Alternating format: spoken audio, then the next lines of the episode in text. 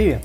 А пока готовится новый сезон, я решил сделать еще одну рубрику, в которой буду отвечать на вопросы, присланные мне на сайте artem72.rf. И первый вопрос звучит следующим образом. Как уменьшить влияние людей на мою жизнь? Начнем с того, что влияние окружения на вашу жизнь – это неплохо. До определенного момента. В младенчестве с помощью родных мы познаем окружающий мир.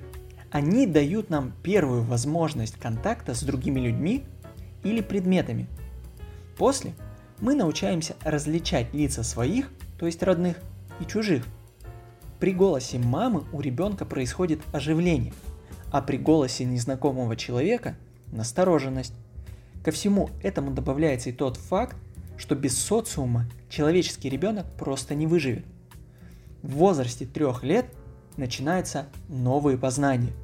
Теперь можно бегать, прыгать, скакать, а самое главное – отделить себя от окружающих. Теперь у ребенка есть «я», и оно стремится укрепить свои позиции. В этом возрасте начинаются фразы «я сам отнесу ложку», «я сам достану игрушку» и так далее. С помощью этого ребенок начинает выставлять свои границы и что самое главное – ощупывать границы других. Можно ли кусать отца за ногу? А можно ли брать конфету со стола? А можно ли бить других детей? В этой ситуации общество дает нам нормы, с помощью которых мы сможем сосуществовать в мире и гармонии. В садике и начальных классах социум дает понимание, что есть иерархия отношений. С некоторыми людьми ты должен общаться вот так, а с другими вот так. Многие могут возмутиться, а почему вообще должна быть подобная иерархия? Почему нельзя со всеми общаться на равных? Можно, но чуть-чуть попозже. Объяснение этому простое. Пока у ребенка нет собственного опыта решения определенных задач. Поэтому ему необходимо иметь старшего товарища, который поможет выработать стратегию решения многих задач. Плюс к этому добавляется чувство защищенности. Ребенок пока еще видит свою беспомощность в некоторых жизненных вопросах. Вокруг столько больших людей, а я пока маленький. Но у меня есть свой большой человек, который меня защитит. Конечно, это в идеальном варианте взаимоотношений между ребенком и взрослым. Как я думаю, все понимают, Такое бывает не всегда. А мы подошли, на мой взгляд, к самому интересному и важному возрастному промежутку. Дети, подростки 5-9 класса. По сугубо моей статистике, которую я встречал на протяжении обучения, чтения статей и на консультациях, этот возраст максимально сказывается на ощущении и моем отношении к обществу. Итак, в возрасте 10-15 лет ребенок уже нашел свое «я», отделил его от других, все еще возводит свои границы, освоил основные нормы общества и понимает, что значит иерархия.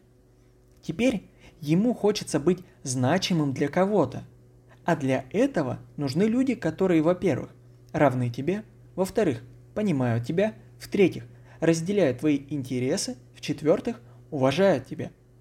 Тогда начинается поиск социальной группы или друзей, Почему это важно? А именно в этот момент ребенок стремится максимально понравиться и при этом открыт миру. Но, чтобы стать другом или вступить в группу, ты должен пройти отбор. Появляется оценка тебя группой, которая к тому же тебе очень дорога. Если тебя оценят хорошо, значит этап пройден успешно. И при условии, что предыдущие этапы были пройдены также успешно, возникновение негативного или зависимого отношения к обществу маловероятно.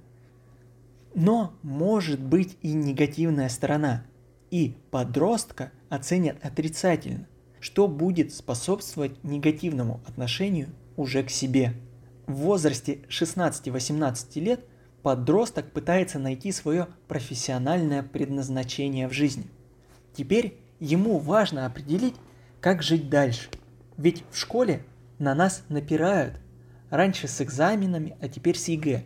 И встает вопрос, а что, я буду плохим, если буду работать дворником? И в сегодняшней школе ответ очевиден. Да, но это уже совсем другая история. Все сказанное до этого было при условии, если мы будем разбивать жизнь человека на некоторые периоды. Однако бывают и другие ситуации. Например, возможно, вам не важна социальная группа, которая оценивает вас плохо. Однако вы постоянно с ней контактируете. И в итоге человека, которого всегда дразнили толстым, действительно считая себя толстым. Хотя объективно это не так. Хорошо, с возможными проявлениями зависимости от социума, с которыми я сталкивался, мы разобрались. Возможно, у вас будет другая причина бояться людей. В любом случае, вернемся к основному вопросу. Как уменьшить влияние людей на мою жизнь? В целом, этот вопрос относится к теме социофобии. Для чистоты эксперимента и по всем канонам научного знания дадим определение. По МКБ-10 а МКБ-10 это такой крутой перечень классификации всех заболеваний. Социофобия – это боязнь социального взаимодействия. Интересный факт. По распространенности заболевания им страдает от 3 до 10% подростков. На 2003 год исследовал это явление Вичин и Фехм. Конечно, тут нужно делать скидку на год исследования и на культурные особенности. Но если вы боитесь людей, не стоит сразу ставить себе диагноз социофоб. Как и везде, подобный подгон под категории человека используется лишь для того, чтобы очертить круг проблем и не уходить в сторону. В сегодняшнем представлении под социофоба можно записать и человека, который боится выходить на сцену, и человека, который боится просто выходить из дома – как вы понимаете, это два абсолютно несоизмеримых понятия. Первый пример я бы отнес скорее к легкой форме. Да, вы боитесь выступать на сцене, но все-таки выступаете, и тем более это явление не такое частое. А подобное событие влияет на вашу жизнь в редких случаях. Второй пример, когда человек боится выйти из дома, является тяжелой формой. Если вы испытываете нечто подобное, пожалуйста, обратитесь к специалисту. Вообще, мы все страдаем легкой формой социофобии. Как думаете, легко ли записывать подкаст? На первых порах голос дрожит, сердце стучит, во рту пересыхает. Симптомы ли это социофобии? Да. Социофоб ли я? Нет. Поэтому стоит еще поделить социофобию. Итак, выделяет два вида социофобии – Первое – страх любого социального взаимодействия. Второе – страх определенной ситуации. Дальше я буду говорить лишь о втором виде. Как понять, что у вас есть симптомы социофобии? Если вы чувствуете страх при определенной социальной ситуации, это может проявляться в сердцебиении, учащенном, обильном потоотделении, колебании давления. Этот страх может возникать перед выступлением на сцене, во время разговора с кем-то или когда вам грубят, а вы не можете ответить. В общем, если вы чувствуете страх перед дракой, вообще это нормально. Организм таким образом пытается активизировать все свои силы для нанесения ответного удара. Если вы чувствуете страх, когда для этого нет объективной причины, значит вам могут помочь советы, которые я дам через несколько минут. В любом случае, Проблему, которую вы хотите решить, лежит в вашем прошлом, отражается на настоящем и может влиять на будущее.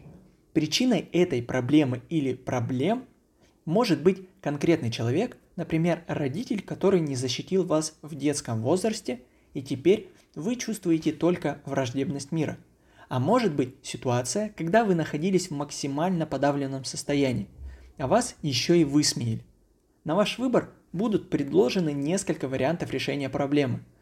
Один вариант будет опираться на когнитивно-поведенческую психологию, а другой – на психоанализ. Я бы советовал начать с психоанализа. Сам посоветовал, сам и начну. Да, если кто-то знаком с Фрейдом, желательно забыть все, что вы о нем знали. Как мне кажется, его личность слишком сведена к одной лишь сексуальности хотя он и его последователи сделали много всего полезного. При выполнении данного упражнения вы попробуйте найти невыраженные эмоции из вашего прошлого. Для этого возьмите диктофон, это обязательное условие. Диктофон будет служить своего рода слушателем. После сеанса вы можете спокойно удалить запись. Найдите тихое, спокойное место, где вас никто не будет трогать. Включите диктофон, примите удобную позу и, для начала, нам придется слегка расслабиться. Проговаривайте про себя счет и области, которые хотите расслабить. Например, на один расслабьте пальчики на ногах, на два ступни, на три икры и колени, на четыре бедра, на пять поясницу, на шесть грудной отдел, на семь руки, на восемь шею, на девять лицо и голову, и на 10 расслабьтесь полностью. Теперь когда вы полностью расслаблены, вспомните ситуацию, когда вы испытывали этот страх в последний раз. Максимально подробно и вслух опишите, что вы видели в этот момент. Где вы находились, какая была погода, что было одето на вас и на окружающих. Цвет одежды, какие запахи вы ощущали, как вы себя чувствовали.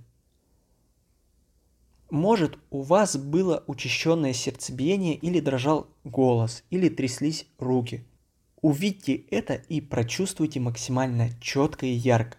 Затем постарайтесь вспомнить еще более раннюю ситуацию, когда вы это испытывали. Также максимально и подробно, ярко опишите это. Все те же вопросы. Затем перенеситесь еще более ранние воспоминания. Все, в принципе, то же самое, все те же вопросы.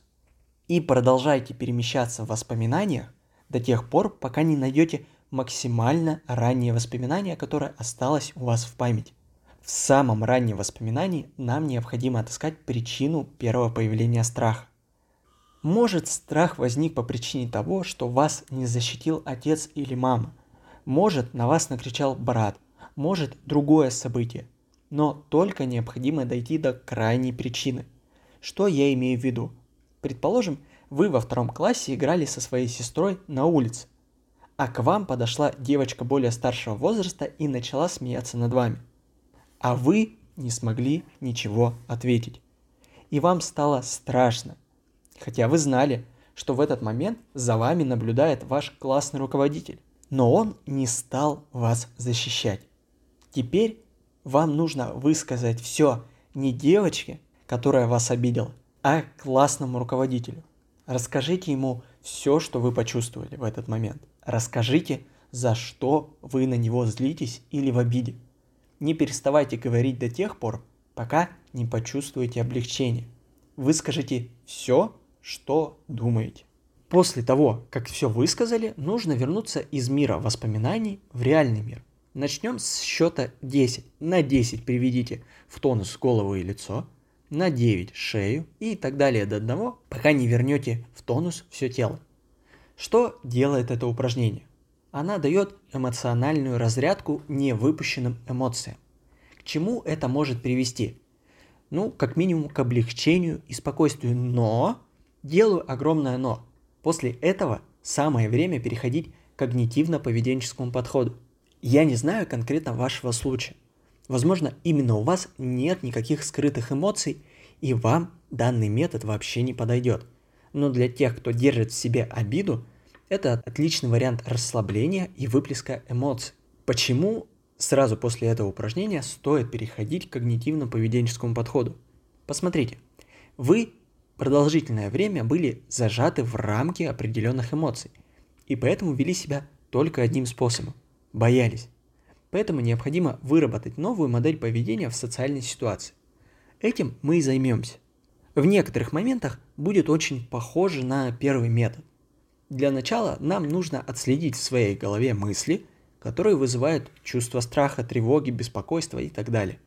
Желательно это делать в ходе самой ситуации или сразу после ее завершения. Потом многие мысли могут уйти.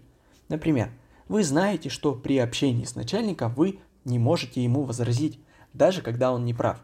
В следующий раз, когда произойдет такая ситуация, отследите мысли, которые не позволяли вам возразить. Как правило, они обязательно есть. Предположим, что начальник говорит, я понижу вам зарплату. А вы в мыслях, Да он обнаглел. Я ценный сотрудник и делаю все, чтобы быть максимально эффективным. И только вы пытаетесь высказать эти слова, как мысли продолжаются. Если я это скажу, то он меня уволит. Хотя я и ценный сотрудник, но вдруг не настолько. Возможно, потом я не найду работу и останусь без денег. Значит, я, наверное, лучше промолчу. Хорошо, вы молодец. Дальше отследите эмоции, которые вызывают у вас слова начальника. Скорее всего, для нашего примера эмоций в начале был гнев, а после гнев сменился на страх.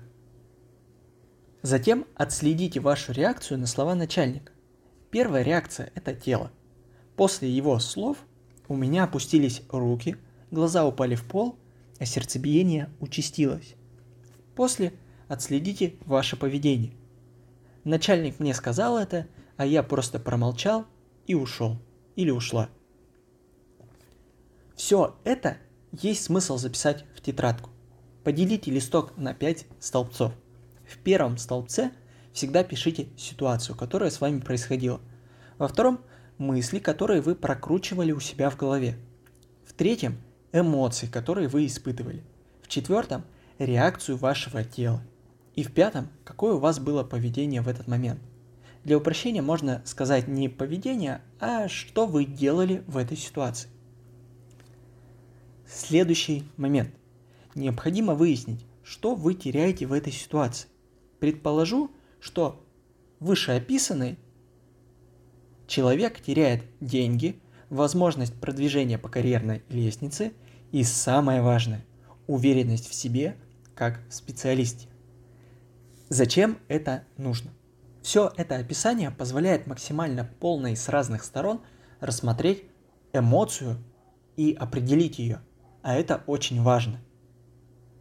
Вначале мы рассмотрели, что нынешнее наше поведение дает вам негативный результат. После мы увидели, что можно потерять, исходя из подобного поведения, что прибавило еще один плюсик за то, чтобы изменить подобную модель поведения.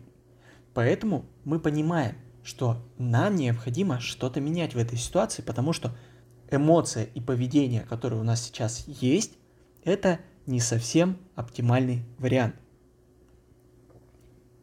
Хорошо, вот вы записали все это в табличку, а дальше что? А дальше напишите то поведение, которое вы бы хотели видеть в подобной ситуации. Максимально ярко начальник сказал, понижаю вам зарплату.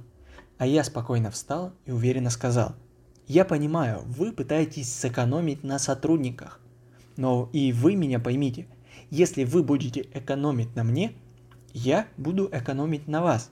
Захотите меня уволить, пожалуйста. Я опытный сотрудник и смогу себе найти работу. А теперь стоп. После таких мыслей я уверен – вам захочется проиграть реакцию начальника. Пока не делайте этого, весь ваш страх как раз и кроется в додумывании подобных мыслей. Как только проиграли свой уверенный ответ в голове, просто переходите к следующей ситуации или отвлекитесь на другое занятие. На этом заканчивается первый этап этой работы. Второй этап. Делать его нужно только после того, как вам было максимально полно описано эмоции и поведение из первого этапа. И никак не в один день. Оптимальный вариант, ну, около недели. Так вы с разных сторон и максимально ярко сможете описать свою эмоцию и вспомнить все нюансы, происходившие с вами в этой ситуации. Теперь самое время подумать о самой плохой ситуации, которая может произойти – вот вы ответили начальнику про свою уверенность и самодостаточность. А он, как давай на вас кричать, перечислите все возможные отрицательные варианты этой ситуации. В целом, это будет для вас очень удобная и привычная ситуация. Потому что вы, в принципе, всегда это прокручиваете в голове. Все наши страхи как раз приходят из-за подобных негативных мыслей. И мы уже смогли выработать такое поведение, когда при любой непонятной ситуации накручиваем себе самые плохие исходы. Поэтому теперь давайте просто их перечислять и записывать. Начинайте придумывать самый плохой из возможных исходов вашего разговора с начальником. Вот он на меня накричал. Я ему ответил. Он бросил меня стулом, но промазал. Я посмеялся над ним. Он начал еще больше злиться и выгнал меня из кабинета. А он еще и влиятельный, поэтому стал звонить по всем знакомым, чтобы меня не взяли ни на одну работу в этом городе. И меня вообще теперь никто не берет. Главное, не останавливайте себя. А после всех этих мыслей сравните, настолько ли было все плохо. Да, я ему ответил. Да, он на меня накричал, но не уволил. Значит, я ему все-таки дорог как сотрудник. Или он меня все-таки уволил. Но я спокойно смог устроиться на другую работу, значит, не такой уж он и могущественный.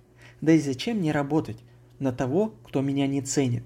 Я лучше буду приносить пользу справедливому начальнику.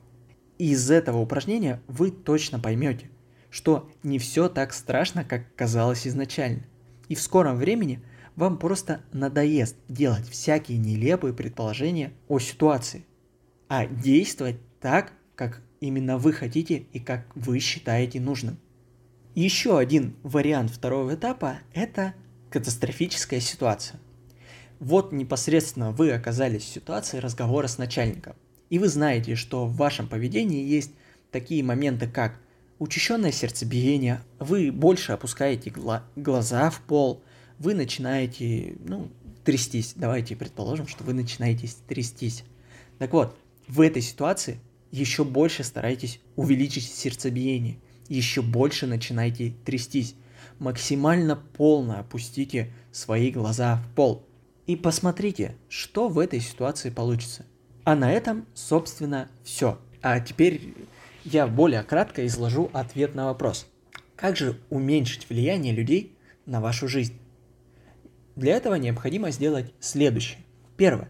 Разобраться, в каких именно ситуациях люди влияют на вашу жизнь. Второе. С помощью расслабления и погружения найти невыплеснутые эмоции в вашем прошлом. И если таковые есть.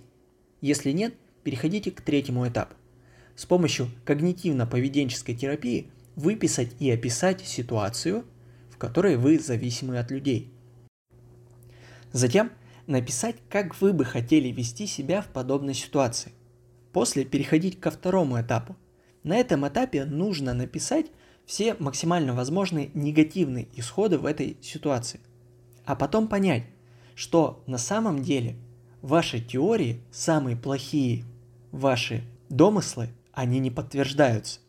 Или второй вариант второго этапа – это когда вы в момент вашего страха боитесь еще больше и делаете это целенаправленно. Помимо того, что вы сможете вести себя как считаете нужным, эти упражнения помогут вам выстроить личные границы, что может быть одной из причин вашей социофобии.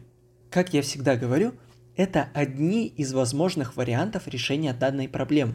В психологии есть множество теорий, потому что есть множество людей с уникальными и неповторимыми взаимосвязями, социальным окружением, генетикой, физиологическим строением, психологическими компонентами и так далее.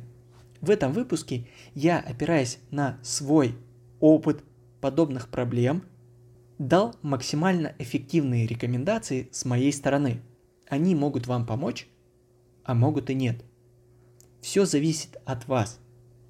Если вам тоже интересен какой-либо вопрос, и неважно, это решение какой-то проблемы или освещение какой-то темы, которые вам в данный момент интересно, вы можете задать вопрос на сайте Артем72РФ. И в следующем выпуске подкаста в ответах на вопросы я отвечу на него. А внимательный слушатель может задаться таким вопросом. А зачем тогда вообще ходить к психологу? Если я проделаю подобное упражнение, я сам смогу избавиться от всего самостоятельно. В первую очередь это время.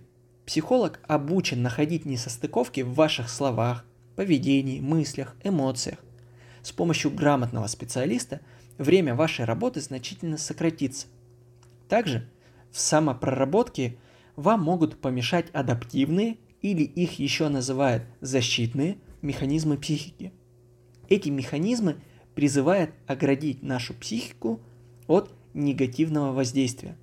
Они бывают поверхностными, с ними как раз таки человек и сам может справиться, и глубокими, которые тяжелее поддаются пониманию и проработке, не то что самостоятельной, но и со специалистом.